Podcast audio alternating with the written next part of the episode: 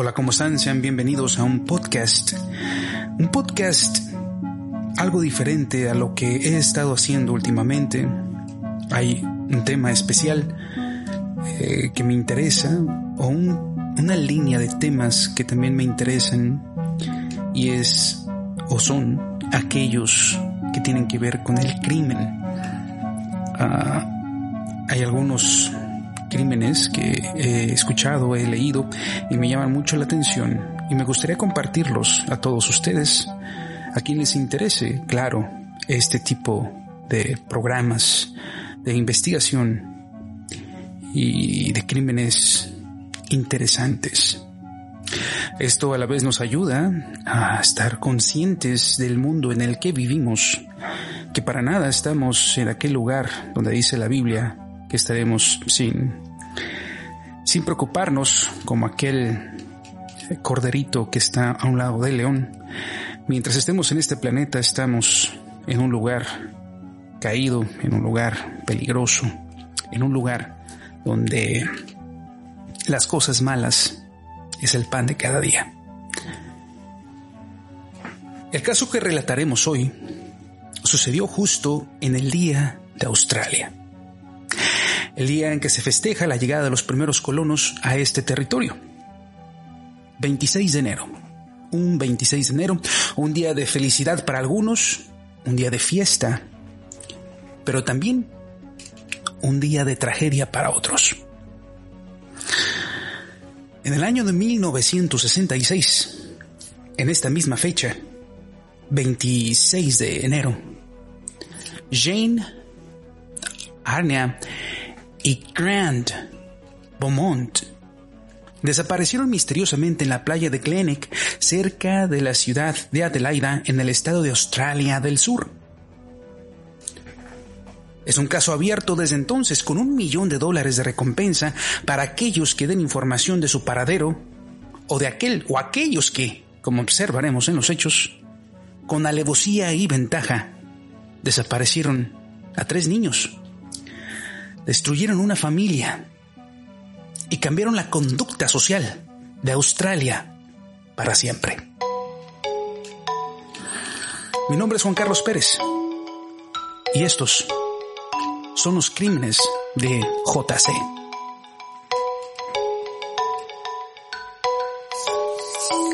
El caso que presentamos hoy, el crimen de los niños Beaumont. Estos son los hechos. En la mañana del 26 de enero de 1966, los niños le pidieron a su madre que los dejaran ir a la playa como antes ya lo había hecho, a lo cual su madre aceptó. Como hacía demasiado calor para caminar o ir caminando hacia la playa, los niños tomaron un autobús que les tomaría tres minutos en recorrer cinco kilómetros desde su casa hasta la playa. Tomaron el autobús a las 8.45 de la mañana y se esperaba que regresaran a casa en el autobús de a mediodía, el autobús de las 12 de la tarde. Sin embargo, los niños no regresaron ni en el de las 12 de la tarde ni tampoco en el de las 2 de la tarde, lo cual preocupó a su madre Nancy. Cuando Jim, su padre, Jim Beaumont, regresó a su casa de un viaje que él había planificado un día antes, que le tomaría tres días, pero que regresó tempranamente, alrededor de las 3 de la tarde, inmediatamente condujo a la playa llena de gente tratando de buscar a sus hijos. Incapaz de localizarlos, regresó y juntamente con su esposa buscaron en las calles y en las casas de sus amigos. Alrededor de las 5 de la tarde, fueron a la estación de policía de Glenelg para notificarles sobre la desaparición de sus hijos. Estos son los hechos. 8.45 toman el autobús y se esperaban las 12 de la tarde que regresaran. Los niños no regresan. Hasta las 5.30 de la tarde, los padres ponen la denuncia o en este caso notifican a la policía de Glenec, de la playa de Glenec, sobre la desaparición de sus hijos.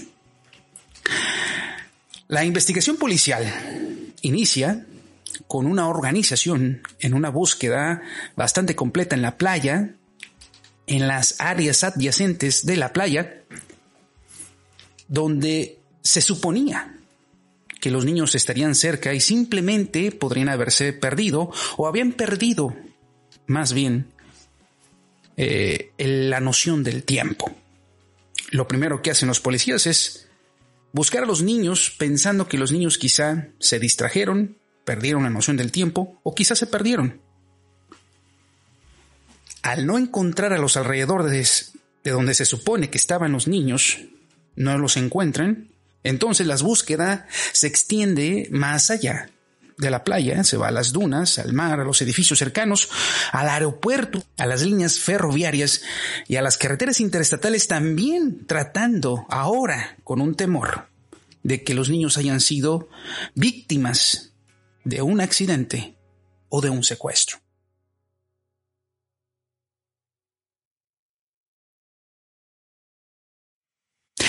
En un promedio de 24 horas, toda la nación de Australia estaban al tanto de este caso.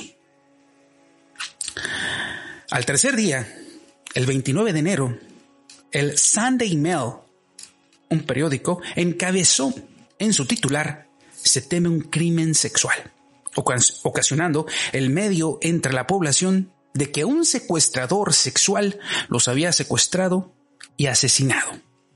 A pesar de esto, la recompensa oficial fue de tan solo 250 libras australianas. La policía también estableció rápidamente que los niños llevaban entre todos 17 artículos individuales, incluyendo ropa, toallas, bolsas, pero ninguno de estos, de estos artículos había sido encontrado. El puerto de Patawalonga fue drenado el 29 de enero después de que una mujer le dijo a la policía que había hablado con tres niños, que eran similares a la descripción de los niños Beaumont, cerca del puerto a las 7 de la tarde, el 26 de enero. Cadetes de la policía y miembros del grupo de operaciones de emergencia registraron la zona, pero no encontraron nada. Es así como la policía empieza a formar los principales sospechosos a través de las entrevistas que empezaron a hacer a aquellas personas testigos presenciales de los niños y de aquella persona o personas que pudieran haberlos tomado. Dice la policía que investigó que encontró varios testigos que habían visto a los niños en el Cole Reserve cerca de la playa en compañía de, primeramente, un hombre alto, rubio, de cara delgada, con la tez bronceada, de complexión delgada atlética, con unos 30 años a 35 años de edad y vestido con el traje de baño, con lo típico que llevan las personas cuando van al mar, con un traje de baño. En segundo lugar, los niños se dicen, los testigos, que jugaban con él y parecían relajados y estar divirtiéndose. Esto señala que posiblemente tuvieran eh, una conexión previa a este día con este señor, eh, ya que están bastante confiados jugando con él. De hecho, dentro de las entrevistas se habla que el jugar era que permitían que el, que el señor los tomara, que brincaran sobre de él, eh, como si fuera un familiar, un padre prácticamente. El hombre también se acercó, al parecer, a uno de los testigos, así lo dice uno de ellos, preguntándole si alguien había estado cerca de sus pertenencias, ya que su dinero había sido perdido. Luego, también, en otra declaración, el hombre fue a cambiarse mientras los niños lo esperaban y el grupo fue visto alejándose de la playa un tiempo después, estimando a la policía que eran alrededor de las 12.15. Todos estos hechos, desde las, desde las 8.35 que salieron los niños de su casa, de las 8.45, perdón, que salieron los niños de su casa, hasta las 12.15, según los testigos que miraron a los niños alejarse, retirarse juntamente con esta persona, con estas características. Jim y Nancy, que son los padres de los niños Beaumont, describieron a sus hijos, en especial a Jane, la mayor, de nueve años, como niños tímidos. Así que para ellos, para los padres, estar jugando con tanta confianza con un extraño no parecía, parecía completamente fuera de lugar. Es por eso que les comento que posiblemente esos, ese señor, esa persona, ese hombre de alrededor de 35 años de edad, había conocido a los niños antes de la fecha del secuestro. De hecho, hay un comentario casual por parte de, de Arna, la hermana menor, que le había dicho a su madre en algún momento dado, antes del secuestro obviamente, que había conseguido un novio su hermana mayor, Jane. Para la madre, Nancy, esto no le consideró de gran relevancia, ya que consideraba que era eh, solamente juegos entre niños. Sin embargo, este comentario, casualmente, insignificante, eh, puede tomarse más serio debido a que fueron secuestrados por un hombre que quizá fuera ese el presunto novio de Jane. Más testigos, ah, en este caso un tendedero de una panadería cercana llamada Wessel Bakery, también informó que Jane Beaumont había comprado empanadas y un pastel de carne con un billete de una libra australiana. Este dato es importante debido a dos cosas. Primeramente, que la persona de la panadería conocía perfectamente bien a los niños, ya que no era la primera vez que los veía, y que él da testimonio que nunca había visto a los niños ir a comprar con una libra australiana un pastel de carne. Más aparte, la madre también testifica que lo único que le había dado a los niños eran seis chelines para poder pagar el pasaje de los niños, tanto el ido como de ida y de regreso, y otros seis peniques que eran suficientes para también su almuerzo. Jamás ella les dio una libra australiana, lo cual se presume y presumen las autoridades que esta fue dada por aquella persona que en ese momento estaba atrayéndolos a irse con él quizá a alguna otra parte. También hay otro testimonio de un cartero llamado Jetty Rod, el cual dice ah, que haberlos, el cual afirma haberlos visto felices rumbo a su casa alrededor de las 3 de la tarde. Él afirma haberlos visto y su testimonio es fiable debido a que el cartero conocía a la familia Beaumont sin embargo, es muy curioso y fue muy curioso para las autoridades que fueran caminando alegremente a las 3 de la tarde rumbo a su casa sabiendo que su madre estaría enojada, puesto que les había dicho que tenía que estar de regreso a las 12 de la tarde. En el, en el, en el autobús de las 12 para llegar aproximadamente a las 12.10, quizá 12.15 de la tarde y no a las 3 de la tarde yendo de la mano, caminando, jugando, como decía el cartero haberlos visto. Así que es un poco, ah, poco fiable el testimonio del cartero, también debido a que después él da otro testimonio. Eh, cambia que a la hora que él los vio que no fue siempre a las 3, sino que fue por la noche. Entonces ya estas dos declaraciones ya no son tan fiables para poder tomar a los niños que ellos iban rumbo a su casa solos, sino que son más fuertes los testimonios que iban acompañados por una cuarta persona, un adulto. Además de que había mucho más testimonios que hablaban al respecto. Bien, esta noticia se hace internacional, llega a tintes internacionales, cuando un reconocido parapsicólogo, Gerard o Gerard Cruzet, nueve meses después de la desaparición de los hermanos Beaumont, llegó a Australia del Sur para ayudar a la investigación y encuentro o reencuentro de los pequeños Beaumont. Claro, sin éxito, después de varios, de varios días, de varios vaivenes, ubicó este señor un lugar cerca de la casa de los Beaumont y cerca de la escuela de los niños Beaumont. Un edificio que en aquel tiempo de la desaparición estaba en construcción, pero en ese momento ya era un edificio construido, por lo cual ah, empezó a declarar que los niños estaban debajo de los cimientos de este edificio y vieron pues ah, la complicación de que ya era un edificio construido y que pues, los dueños no querían derribar su edificio. Sin embargo, la presión social de aquel entonces hicieron que los dueños cedieran y abrieran el lugar para no encontrar absolutamente nada. Un fiasco por parte de este hombre, eh, muy conocido también, se dice, por otros casos que sí había ayudado a encontrar quizá cuerpos o ayudar a la policía a encontrar a los delincuentes en otros casos.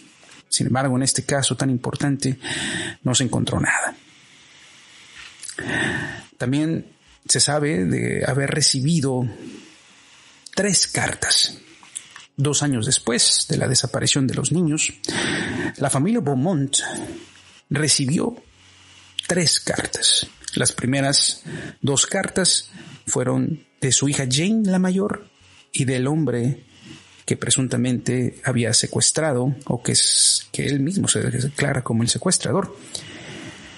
Ah, con la información, mm, la primera, narrándole Jane a su madre que todo estaba bien, que estaban bien con él, que comían bien, que estaban bien y que no tenían que preocuparse. Y la segunda carta del hombre, donde narraba que los niños estaban bien y que iban a ser entregados a sus padres. El, el autor de la carta propuso un punto de encuentro, una fecha y un lugar para poder hacer el intercambio de los niños. Sin embargo, eh, en la fecha y en el tiempo que asistieron los padres, nunca se presentó este hombre con los niños.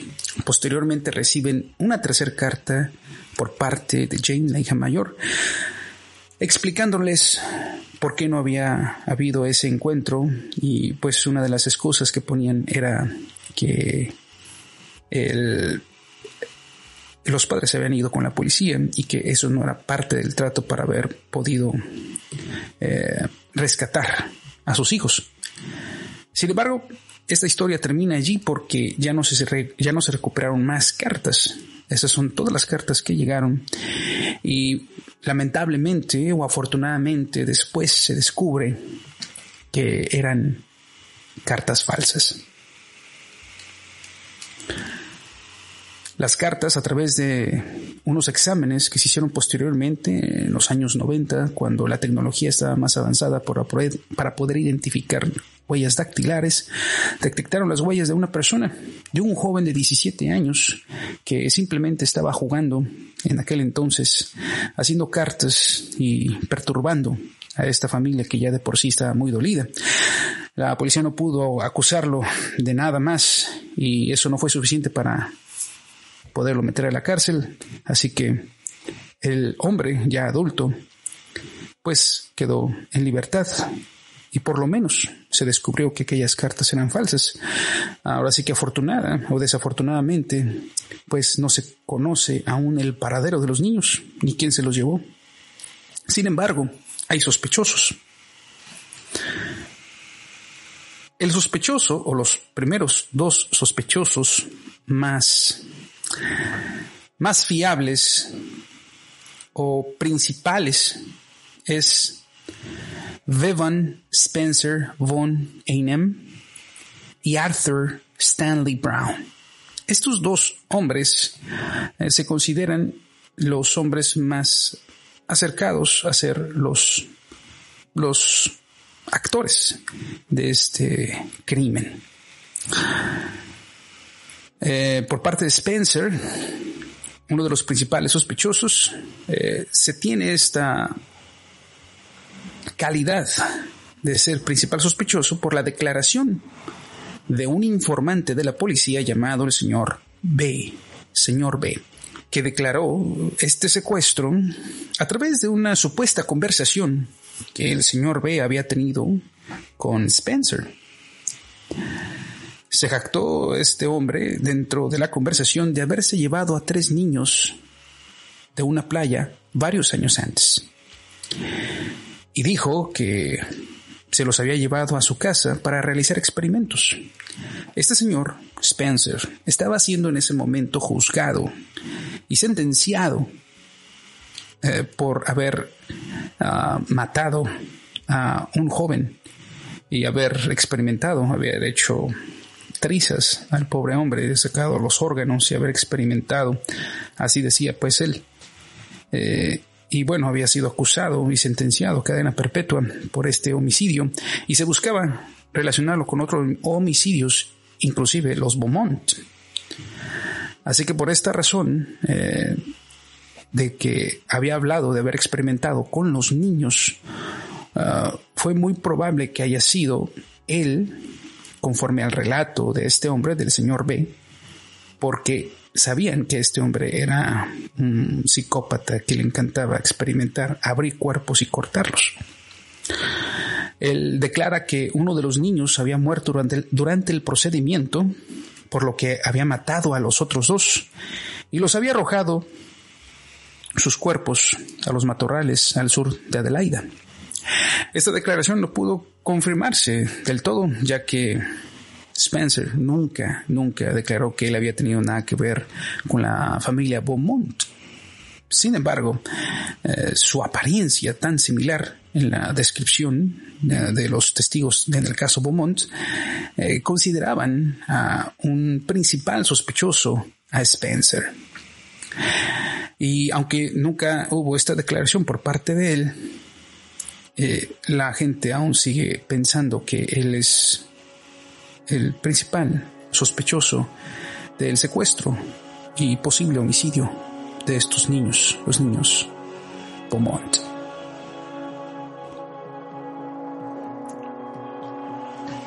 Hubo esta otra persona, Stanley Brown, Arthur Stanley Brown.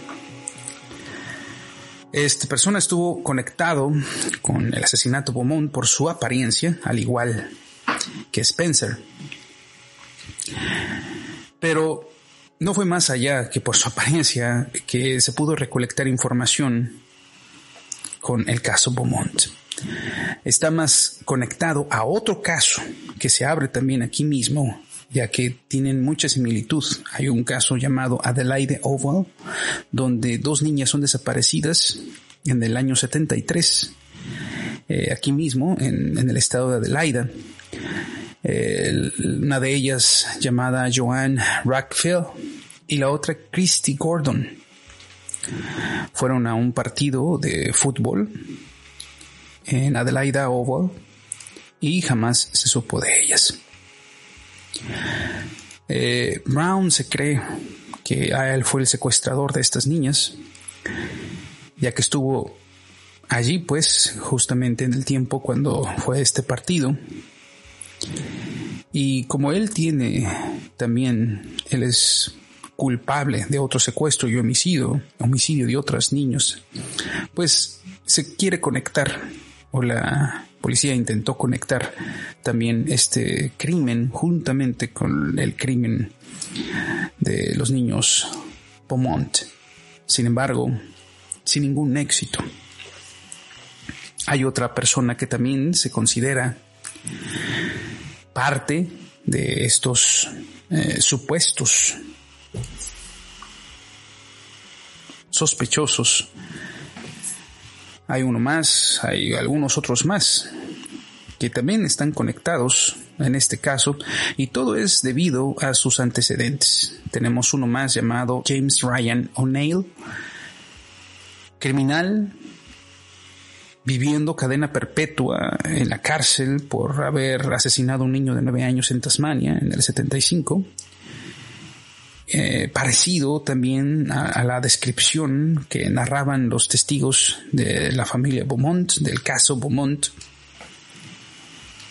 pero nada más que el parecido, sin mucha más información que pudiera conectarlo con ser él el homicida. Hay otro también llamado Derek Ernest Percy, también con una sentencia por asesinato en 1969 que lo llevó a pasar toda su vida, ya que él muere en el 2013 dentro de la cárcel. También se vincula en el caso Beaumont, ya que también en la fecha eh, él estaba por esa zona. Sin embargo, este hombre tendría solo 17 años cuando pasó el secuestro de, del caso Beaumont. Por consiguiente, no es muy fuerte eh, esta este ligamiento que quiso hacer la policía, ya que pues 17 años a 35 pues es bastante, bastante la diferencia. Hay uno más llamado Harry Phipps, fallecido hace poco en el 2004, propietario de una fábrica local y miembro de la élite social de Adelaida, llamó la atención como posible sospechoso después de la publicación del libro de Saint Men, el hombre santo, descubriendo el misterio de los niños perdidos, los niños Beaumont perdidos. En el 2013 fue publicado este libro. También fue actualizado en el 2015. Y Pips tenía una semejanza sustancial con el retrato robot policial del hombre visto hablado por los niños en la playa. Era rico y se sabía que tenía la costumbre de dar billetes de una libra australiana. Luego se alegó que tenía tendencias pedófilas y vivió solo a 300 metros de la playa de Glenelg, la playa justamente donde se, se hizo esta, esta búsqueda de los niños.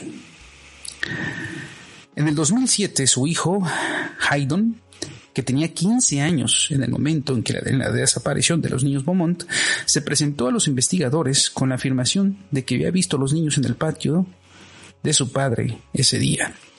Y otras dos personas, jóvenes en ese momento, dijeron que Pips les había pagado para cavar un hoyo de dos metros en el patio de la fábrica, de su fábrica, ese fin de semana, por razones no declaradas. En noviembre de 2013, hace poco, fue excavada esta sección, un metro cuadrado, en la fábrica de North Pilton, que había sido propiedad de Pips. Tras la nueva información sobre la posible participación de la desaparición de los niños, un radar de penetración en el suelo encontró una pequeña anomalía que podría indicar movimiento en la tierra u objetos dentro del suelo. Pero la excavación no encontró evidencia adicional y se cerraron las investigaciones. Esto es en cuanto a las personas que estuvieron consideradas, estuvieron consideradas como sospechosas. Sin embargo, ninguna de estas personas eh, está considerada como el actor de los crímenes o del crimen del caso mm, del secuestro de los niños Beaumont y tampoco del otro caso también relacionado y que los policías de allá de Australia consideran que es conjuntamente el caso Beaumont con el caso de, de Adelaide Oval con los niños Joan y Christy Gordon. Joel Rackfield y Christy Gordon. Así que hasta la fecha no se sabe nada respecto a estos niños en ninguno de los dos casos pero abrió, pues, lamentablemente, el, entender de otro tipo de vida a los ciudadanos de Australia, ya que para nosotros hoy en día es considerado grave o inclusive eh, podríamos tomarlo como incluso irresponsable para, para nuestra vista de que los padres dejen ir a un par de niños, infantes, en este caso, tres infantes de nueve, seis y cuatro años aproximadamente. Uh, yo creo que hoy en día ningún padre en sus cabales se atrevería a mandar a sus hijos a la playa, por muy cerca que esté, solos a ese nivel. Siempre procuramos que vaya alguien supervisándolos, inclusive porque van a la playa. Podría ser que se metan o que tengan una necesidad donde un adulto pueda actuar. Eh, aunque haya muchos adultos, no es como que podemos confiar en adultos extraños. Pero en aquel entonces la gente sí era así. Así que esta este caso, esta, esta situación, este lamentable secuestro, crimen por parte de estas personas, cambió la mentalidad de los australianos para no volver a dejar a sus hijos eh, solos, eh, sin una supervisión adulta confiable y entender que la gente es mala. Y hay un dicho que dice que la oportunidad hacia el ladrón, como la oportunidad hacia el secuestrador o, o también al criminal, al abusivo. Hay tantos ah, ensayos y demás experimentos que demuestran cómo el ser humano es capaz de hacer cosas sorprendentemente malvadas si tiene la oportunidad de hacerlo. Así que yo les podría decir, no den oportunidad ni al crimen, ni a traumas, ni como en este caso, a que toda una sociedad tenga que cambiar la mentalidad por falta de una supervisión adulta, de haber estado ahí el padre o la madre. Esto jamás, jamás hubiera pasado. O si hubiera pasado, haya sido diferente. Siempre bajo la protección y la defensa, pues, del padre y de la madre. Por supuesto, sabemos que podría pasar. Y como pasa, pues, que de las manos de sus padres se arrebatan a los niños. Pero no es lo mismo haber podido defender a tus hijos a que nunca estuviste allí para hacer en absoluto nada. Ese es el caso de los niños Pomont desaparecidos, que aún siguen desaparecidos y que aún los padres viven, ancianos, abnegados a que jamás sabrán qué sucedió con sus hijos en lo más mínimo, si fueron asesinados, si se perdieron o si siguen vivos a sus noventa y tantos años los padres se han separado, ya tuvieron su divorcio, habiendo destruido esta familia, eh, la situación tan grave como lo fue este secuestro. En mi consideración, el secuestro es de las cosas más horribles que pueda pasarle a un ser humano. Porque jamás sabes, jamás sabes dónde están tus hijos. En el homicidio, por lo menos, sabes dónde están pero en el secuestro no. Y más si jamás son encontrados, buscando por mar, por cielo, por tierra. Que nos sirva de experiencia a todos nosotros las cosas que narramos aquí. Cuiden a sus hijos.